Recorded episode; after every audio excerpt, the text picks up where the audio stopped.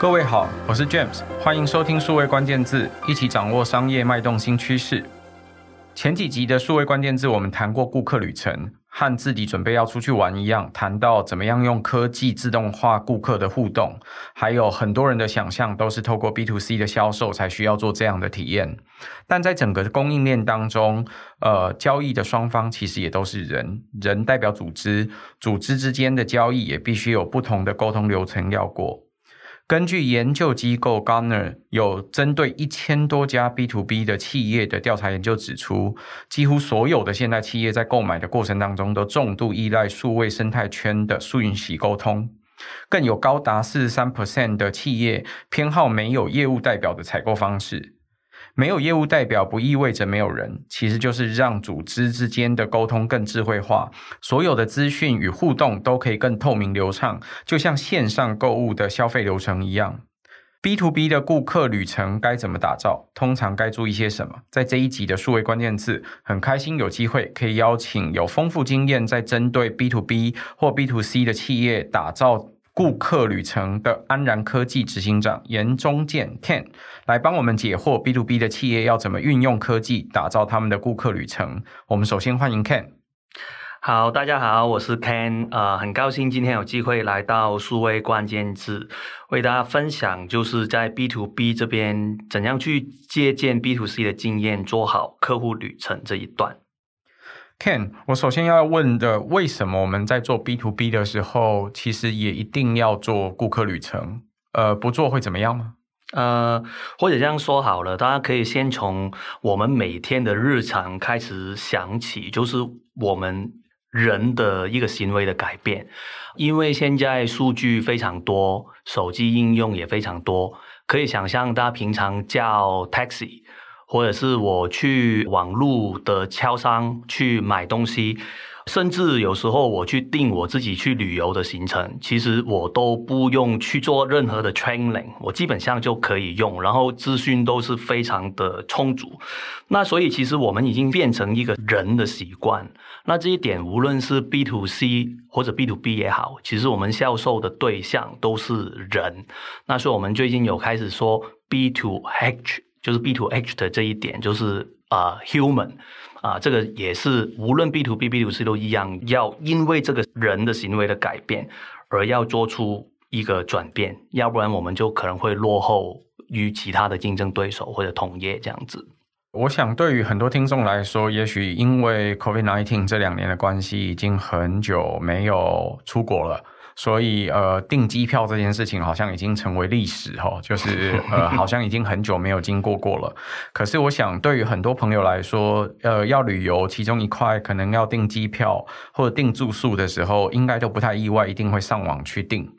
那过去 B to B 的这些销售，有很长一段时间，事实上几乎所有的朋友要出差，大概也都是用线上在订购。这点大概是已经是变成现在的常态。事实上，我想对于很多朋友来说，线上订购这件事情就是一个很大的行为转变，把原本可能要打电话跟旅行社去订这些行程，或者是订这些机票、订住宿的这等等的需求，转换成从线上来做。所以我想。不太意外的，经过了十年到二十年的数位的转移，所有的朋友消费习惯都已经到线上来，更别提所有的 B to B 的很多消费行为或者是很多流程早就已经数位化。所以为什么大家都会想要做顾客旅程？那这也反映到了实际上所有的 B to B 的商业的本质，就是交易的这个过程，很多资讯都直接透过线上来进行，直接透过线上来，甚至报账，所以这些自动化的过程，我想是为什么连 B to B 现在都得要做顾客旅程的开始。那紧接着我就想问问，既然是这样，我们从 B to C，就是我们一般连刚刚说订机票、自己出去玩，或者是要出差，都得要用线上的工具来订。对于做 B to B 生意的企业来说，他们要怎么样打造他们的顾客旅程呢？嗯，以我们的观察来看，其实 B to B 要打造客户旅程。是比 B to C 更加复杂的哈。难度也比较高，为什么我这样说呢？因为 B to C 的购买行为有时候会有一个所谓的冲动的时刻，那反而你对于资讯的那个完整程度不一定要这么高。那我举个例子好了。假设我买家电好了，一般 B to C 买家电，他们会比较价钱，他们会比较规格，然后呢也会看一些用户的评价，然后也会看，比方说我要买一个冰箱，我也要知道它的配件啊，将来有没有可以符合我的一个满足我的需求这样子。那如果以这样的一个习惯的购买行为，我在做 B to B 的生意的时候，我要卖一些三 C 产品。那我是这个采购部门，我可能也会同样的期待，我不用打电话去找销售的同仁，我在网络已经可以看见，我现在要，比方说买一台电脑，那它的规格是怎样的，它可以配怎样的一个屏幕啊、滑鼠、键盘等等。然后它常见的问题又是那一些，那所以这一些，如果我们现在在 B to B 在打造客户旅程的时候，如果我们这些缺乏的，也回应刚刚就是 James 开场有讲的，就是现在很多人都比较反而不想。或者不是特别期待有一个销售去协助你的情况之下，我们这是咨询，如果没有足够的话，可能就会让我们的客户去了别家啊，去完成他的采购的行为。然后更广一点的去想，就是为什么我刚刚也讲 B to B 会比 B to C 复杂了啊？如果我在 B to C，我平常去，比方说我买菜好了，那个菜没有，它可能水年没有，它自动换一个生菜啊或者什么菜给我。但是我 B to B 不可以说我买这台电脑我没有货，我就换另外一台。那所以我们在整个供应链上面的需求也会更高。那比方说我的库存，我有没有办法可以马上知道库存有多小啊、如果客户要增购的话，我是不是有足够的物流的那个能量去满足？那这些对于 B to B 来说，都是在它打造客户旅程里面非常重要的不同的环节要去考虑的。对于大家来说，如果一般帮家里买东西的时候，大概都不太意外。像刚刚 Ken 举到的例子，买一台冰箱，冰箱可能通常被视为是永久财，所以呃，你要买一台冰箱，当然考虑的点要很多，可能会比价格。我想这是所有朋友就算冲动也要注意的事。但是当然，那个冰箱的品牌跟颜色也很重要了哈。那除此之外，除了比价格、比品牌、比颜色之外，我想对很多朋友来说很重要的就是要比规格。比规格要比它是几门的啦，它可以装多少容量的啦，它有没有冷冻库啊？它冷冻库多大？它是不是可以自动有制冰机啦？等等这些不同资讯，我想这只要有买冰箱的经验，大概都不太意外说一定会碰到这些事情。所以你在采购的过程当中会有很多不同的决策，更别提不同的付款方式。现在可能还牵涉到不一样的折扣等等，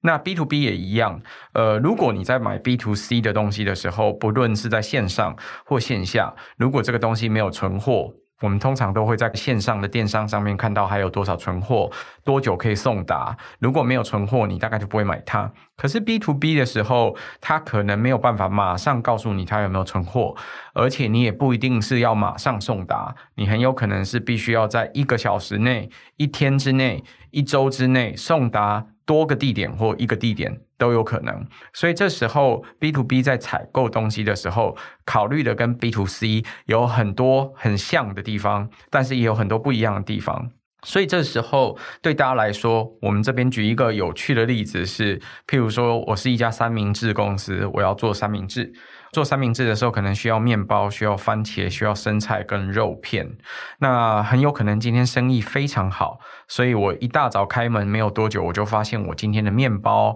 生菜、肉片可能都会不够用。所以这个时候，我就很有可能需要补充这些存货。补充这些存货的时候，我就要去采购。采购的时候，我就要立刻知道我的供应商可以供给我多少的面包、多少的番茄、多少的生菜。这时候我才可以知道我大概还可以做出多少的量，是不是可以供应我今天的需求。如果今天我有足够的面包可以供给，但是没有足够的生菜跟番茄，我大概就知道我大概只能买刚刚好的量，不要多买，不然我等一下很有可能其他还有剩料，我会用不完。那我想对于很多 B to B 的采购来说，你可能要注意这件事情。所以存货还有报价等等，对 B to B 来说是一个很重要的挑战，也是在打造顾客旅程的时候很关键重要的 spec 或者是决策的项目。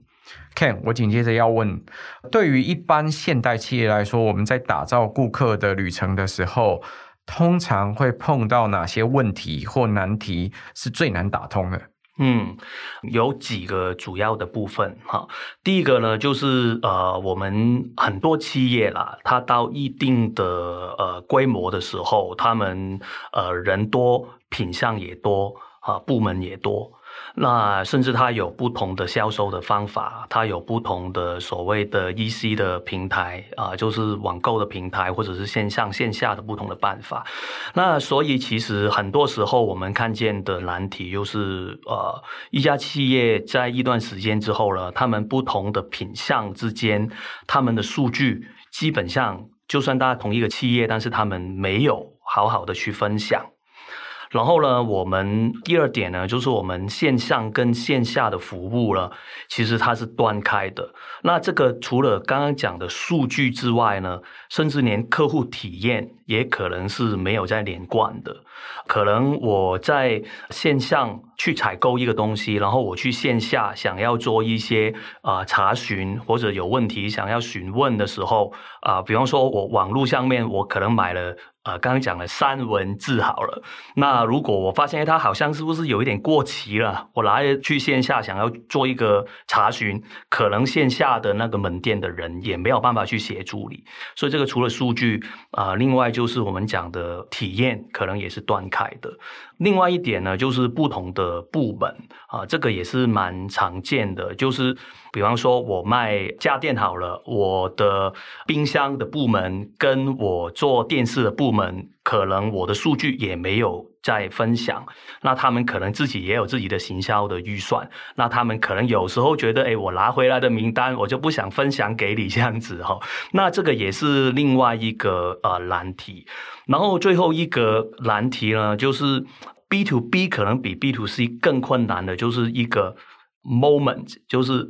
我突然很想要买这个东西，那我作为一个呃 B to B 的经营者，我怎样可以更好的把握这一个时间啊，让我们的客户所谓的转换成为订单？我觉得这几个难题都是我们在面对客户的时候蛮常会谈到的一些问题或者是痛点，这样子。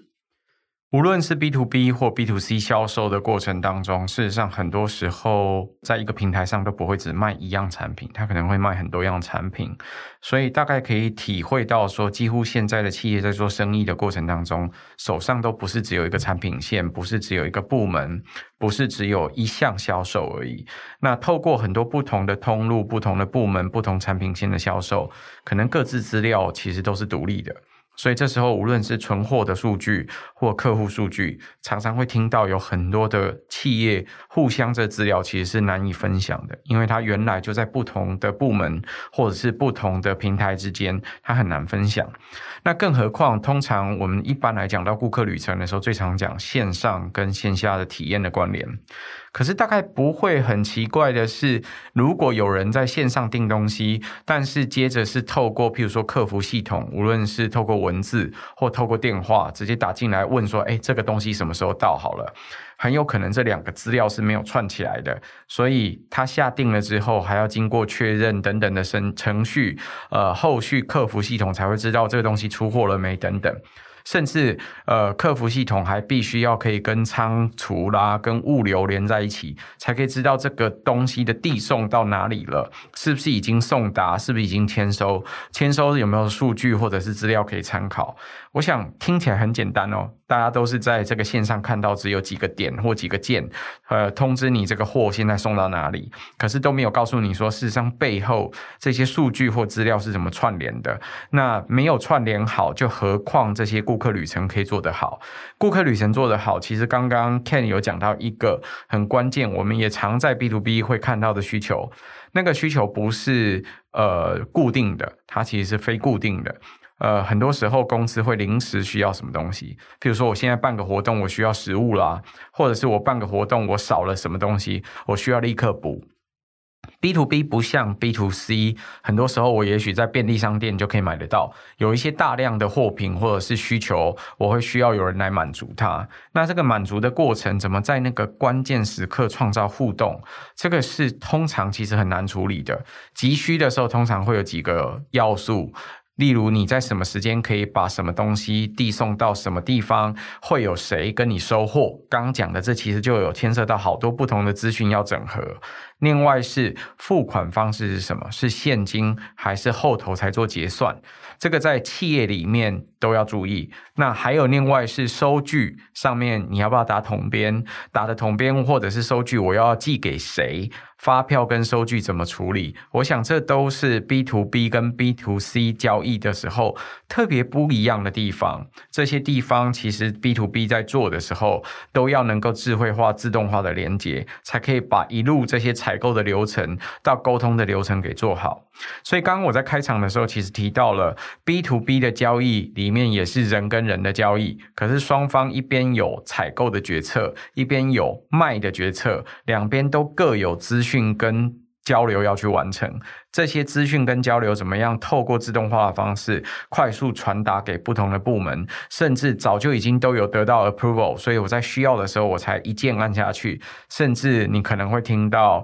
过去可能已经告诉你说，如果有一些智慧冰箱可以全自动的订鸡蛋啊、订蔬菜啊，那现在是不是 B to B 的供应链里面可以自动订购？要做好这些事情，事实上这些资料都要能够扣合才行。Ken，那根据你过去的经验，而且你帮助了这么多不同的公司，他们都要去打造他们的顾客旅程。他们究竟要怎么开始才可以做好 B to B 的顾客旅程？嗯，其实我们会将建议了。那我们从两个维度去看这一件事，大家可以心里面在想象有一个图。那我们有所谓的 X 轴，就是打横的啊，就是你这个产品。你自己对于客户的了解的程度有多小啊？有多深？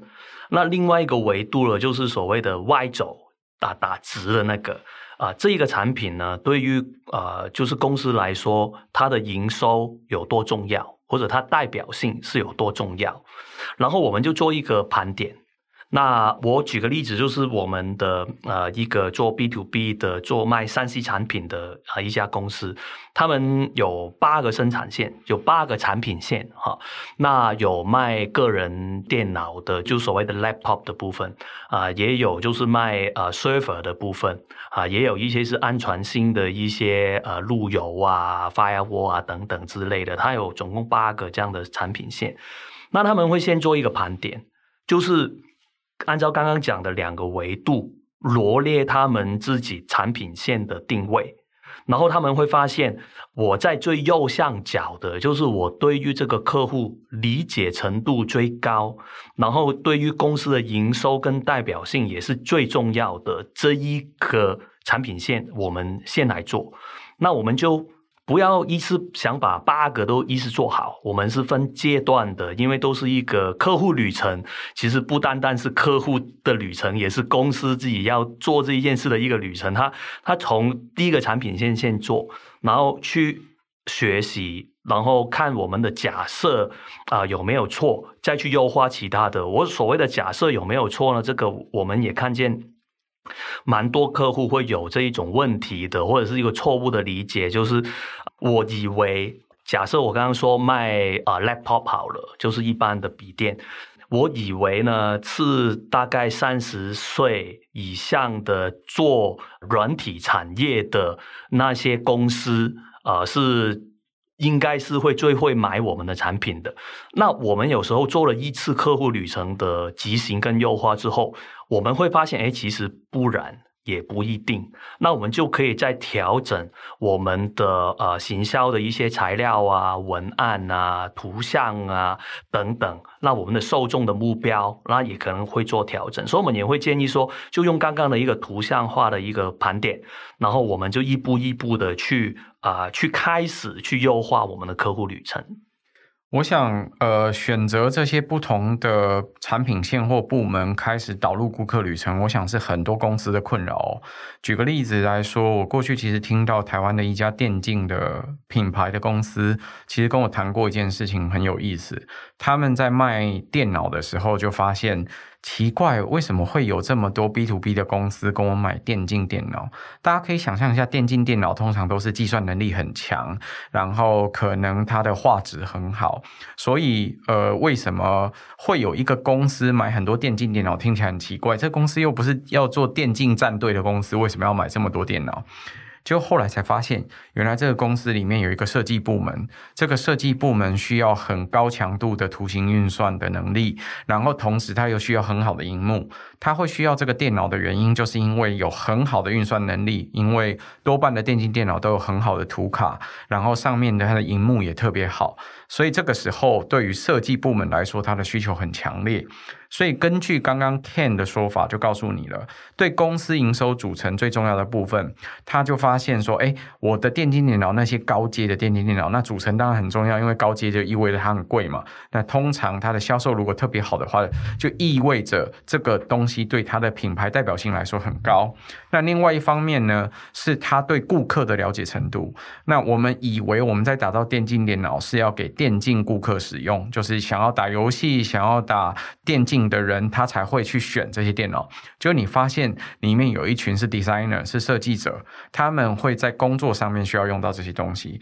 所以在于你对于客户的假设跟实际上的需求很有可能还有一点点落差。这时候 Ken 他刚刚的那个告诉你，呃，不同的产品线之间也许就可以分得出来，所以从电竞电脑又分出了一个给设计者使用的电脑。我想这是现在如果你看市面上包含台湾或全球一些。知名的品牌，他们在打造电脑的过程当中，都会分出不同的 sector、不同的族群。那你就可以看到有不一样的产品线。对于公司来说，这些不一样的产品线，我到底要选哪一个产品线，先开始去对应，我到底要怎么去做这些顾客旅程？刚 Ken 就告诉你，你要先选对公司营收组成最重要的那些产品线，然后同时你对顾客的理解程度也比较高的。你对顾客的理解程度比较高，意味着你大概可以描绘出顾客的长相，你有一个他的 persona，根据这个 persona，你大概可以画得出这个顾客在决策的过程当中会需要有哪些要素，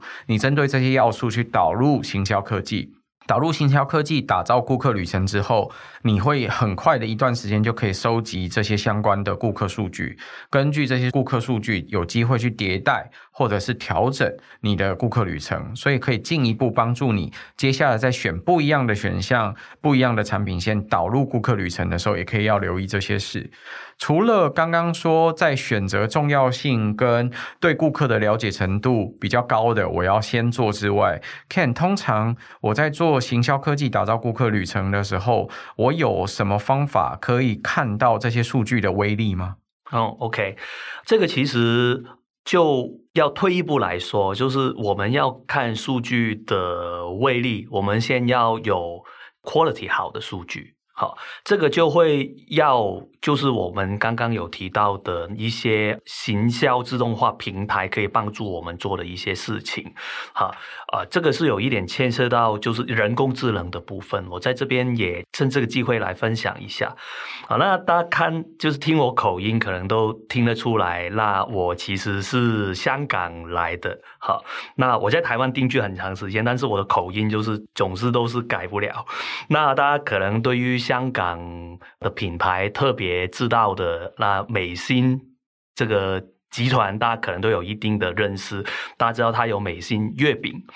但是我不知道大家知不知道，其实美心在香港除了月饼之外，它有不同的餐厅。大家可能以为它只有一般的吃点心的，其实不然，它也有西餐厅，也有吃韩国餐的。基本上它很多不同类型。那我可以想象，如果我是一家企业，我要跟美心集团做生意。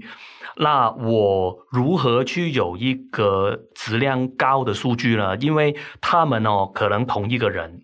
他用他不同的品牌的电邮，比方说美心 .com、美心 .com .hk，或者是他的美心餐厅 .hk 之类的，他在询问同一个采购的事情，可能他要买他的 POS 机哈，他的 POS 的机器，那。如果我们没有办法去梳理这些数据，我以为是不同的客户在询问同一件事情，那我会让我的行销的策略没有办法很准确的去做一个执行。那所以这个就是啊、这个数据平台的 AI 可以发挥的地方哈，它可以根据打个比方说进来的询问的人哈，他的电邮地址。他的姓跟名的相似的程度，甚至他电邮进来的时间，比方说都是喜欢下午三点十五分到三点三十分这段时间来询问的。我从这些很多的参数里面，那系统可以跟你建议说：“哎，我怀疑啦，这三个其实就是同一个人。”那这样我们就可以更有效率的内部，无论是我们的价格也好。哈，甚至我们的服务窗口也好，那我们都可以有，就是可以打造一个更好的客户体验跟客户旅程。好，这个就是 AI 可以帮助到的一些数据的整理跟自动化的一些工作，这样子。所以刚刚 Ken 提到的，其实很多时候跟你的数据整理有关系。在过去我们在讲顾客旅程的时候，也常提到，其实有很多公司它都有数据的谷仓效应。讲到的就是说数据没有办法分享，可是另外一件事情是数据很有可能是垃圾。很有可能是垃圾，理由就是因为那个数据其实没有整理好，所以很难用。这件事情听起来很奇怪，但是刚刚美心 .com 跟美心 .hk 的那个例子就告诉你，事实上这非常常见。现在所有的企业在运作的过程当中，可能会有很多个不一样的次品牌，这些不一样的次品牌可能也都会各自注册不一样的邮件地址，或者是不一样的网址。这些不一样的邮件地址或网址，因为具有品牌的代表性，对于公司来说，事实上都是很重要的特征。我们对外联络的时候，在用不一样的品牌联络的时候，可能就会用不一样的电邮。如果没有这些电邮，现在可能还会被认为是诈骗集团哦。那如果要用这些不一样的电邮，但是都代表同一个人或同一个集团的时候，你反之，系统上要怎么样知道这个人是同一个集团或者是同一个人，你才可以应对的他，对他服务。不会很好。那这样子，刚刚说的，譬如说，你会不会其实对于不一样的公司来说，下了不一样的报价，或者是不一样的定价等等的，这有可能都会得到不一样的答案。那不一样的答案，就这时候，反之，你不知道这其实是同一个集团的需求，同一个公司的需求，你面对它都是独立的时候，你处理起来这资料就会有点麻烦。那对于呃。购买的顾客来说，他会觉得，诶，你怎么会不知道我是同这个公司或同一个集团呢？但事实上，从资料看，就是看不出来它是同一个，很有可能需要由其他的人来协助做合并跟判别。这是我们在整理资料的时候需要注意的地方。另外一块也是常常会碰到的地方。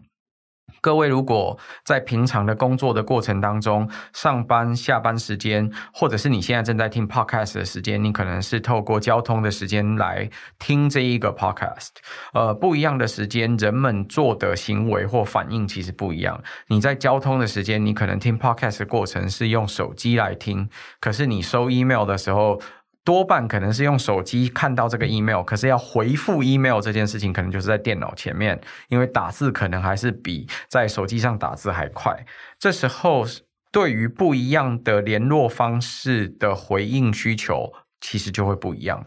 我在设计这个联络方式的过程，我是不是知道我的顾客会使用什么样的载体或工具来作为这个服务的过程？这时候就可以帮助我在什么时间联络你比较方便，透过什么样的工具联络你比较好？我想这都是很多做生意的妹妹嘎嘎，就是很多要注意的这些细节哦。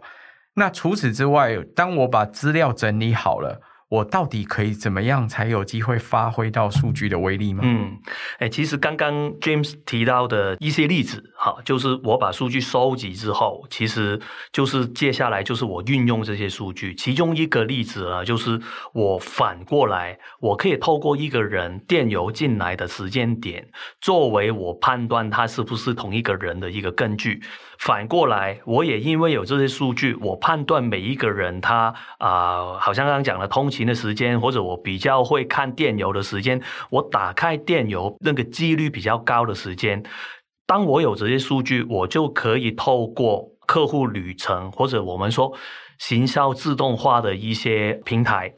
它在推播的时候，其实同一个讯息，它可以根据不同的人。啊，当我判断他是同一个人的时候，我就可以在不同的时间推播给他。那比方说，我知道啊，，James 在录完 Podcast 之后，通常呃五点钟之后他是比较闲的啊，就是比较会休息的时间，我们就会抓这个时间，系统可以自己根据数据去判断，在那个时间点就推播给 James。然后，如果比方说我是一个电邮，那里面可能带一些连接，可能是一些技术资讯的内容。那他点击进来，我也有可以追踪，哎，他到底有没有点开我发送给他的电邮？那这样我又可以透过这些啊、所谓的行为的数据，又再去优化我如何可以去接触到这一个销售对象的一个依据，这样子。所以这个其实是一个不断优化的一个。过程啊，我现在有数据优化，我推播在收集数据，然后我又优化我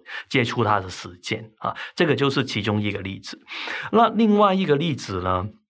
啊，就是我知道，比方说我公司是卖面包好了，那我现在可以知道原来呢，James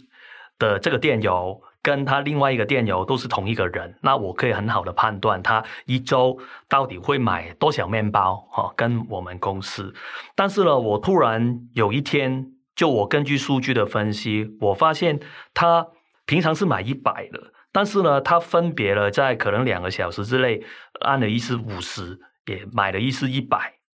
那这个时候呢，我们就可以自动去知道，哎，是不是有一点异常？呃，是不是其实那个面包只是在物流的路上，而不是漏掉，或者他自己有忘掉再多按一次这样子？那我们就会提供一个更好的服务啊。如果他是按错的话，那我们可以帮他去更正这个事情。那反过来说，如果他是哎，不是我是故意的，我是现在真的要订一百五十个，因为可能 James 的公司人变多了，那同时间我也可以再推广另外一些。不同的服务给他哦，原来呢，你超过一百五十个面包呢，我又可以送你一些饮料啊，然后呢，又有一个八折的优惠，可以再买什么东西？这个就是我们透过数据的应用，去帮助我们行销跟销售的成效可以变得更好的一些例子。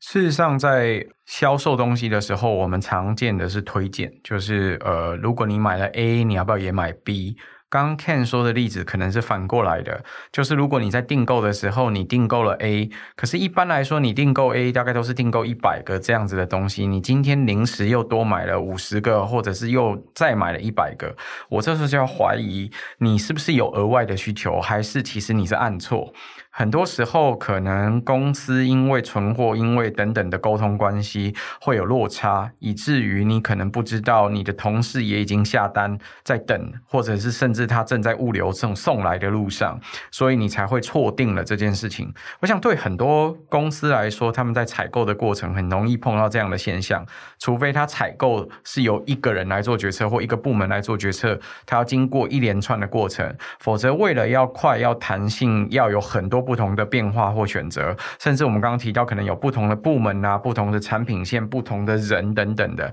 在一个集团里面，你可能就会下多次的订单，或者是很多人都可以做决策，所以会有这样的反应，大概一点都不奇怪。所以这时候你要怎么样用顾客旅程？反之，我可以把这些资料给整理好，发现奇怪，这家公司怎么今天临时跟我订了这么多东西？是不是他订错了？还是我可以趁机赶快多销售点什么？刚刚 Ken 就告诉你了，呃，你买了那么多面包，你要不要？呃，我可以打八折，然后再送你一些些饮料，你要不要再多买一点饮料，或者是买一些其他东西？这时候你就可以做交叉销售，可能还有达成更好业绩的可能。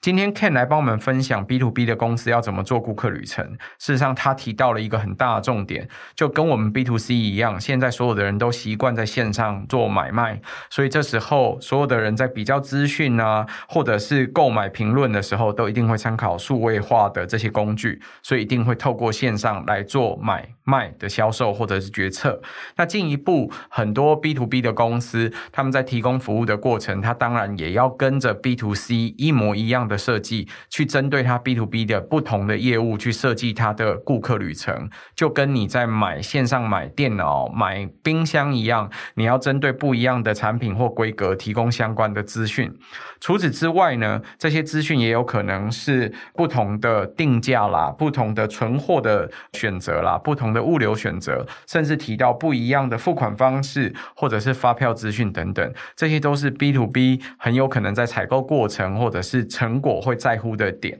那现在的企业在打造 B to B 的这些顾客旅程的时候，常见的、最常见的也是跟数据有关的断点。你会见到有许多的公司，它不同的部门或者是不同品项之间的数据事实上不互相流通。那打造这个一连串的流通，事实上需要经过很长的一段过程。我们刚刚提到了，在物流的过程里面，事实上就有很多不同的资讯，就像不同的数据跟不一样的珍珠一样，你要把它串起来，才可以见到这个。这个物流现在在哪一条线上？而且它是不是已经确实送达？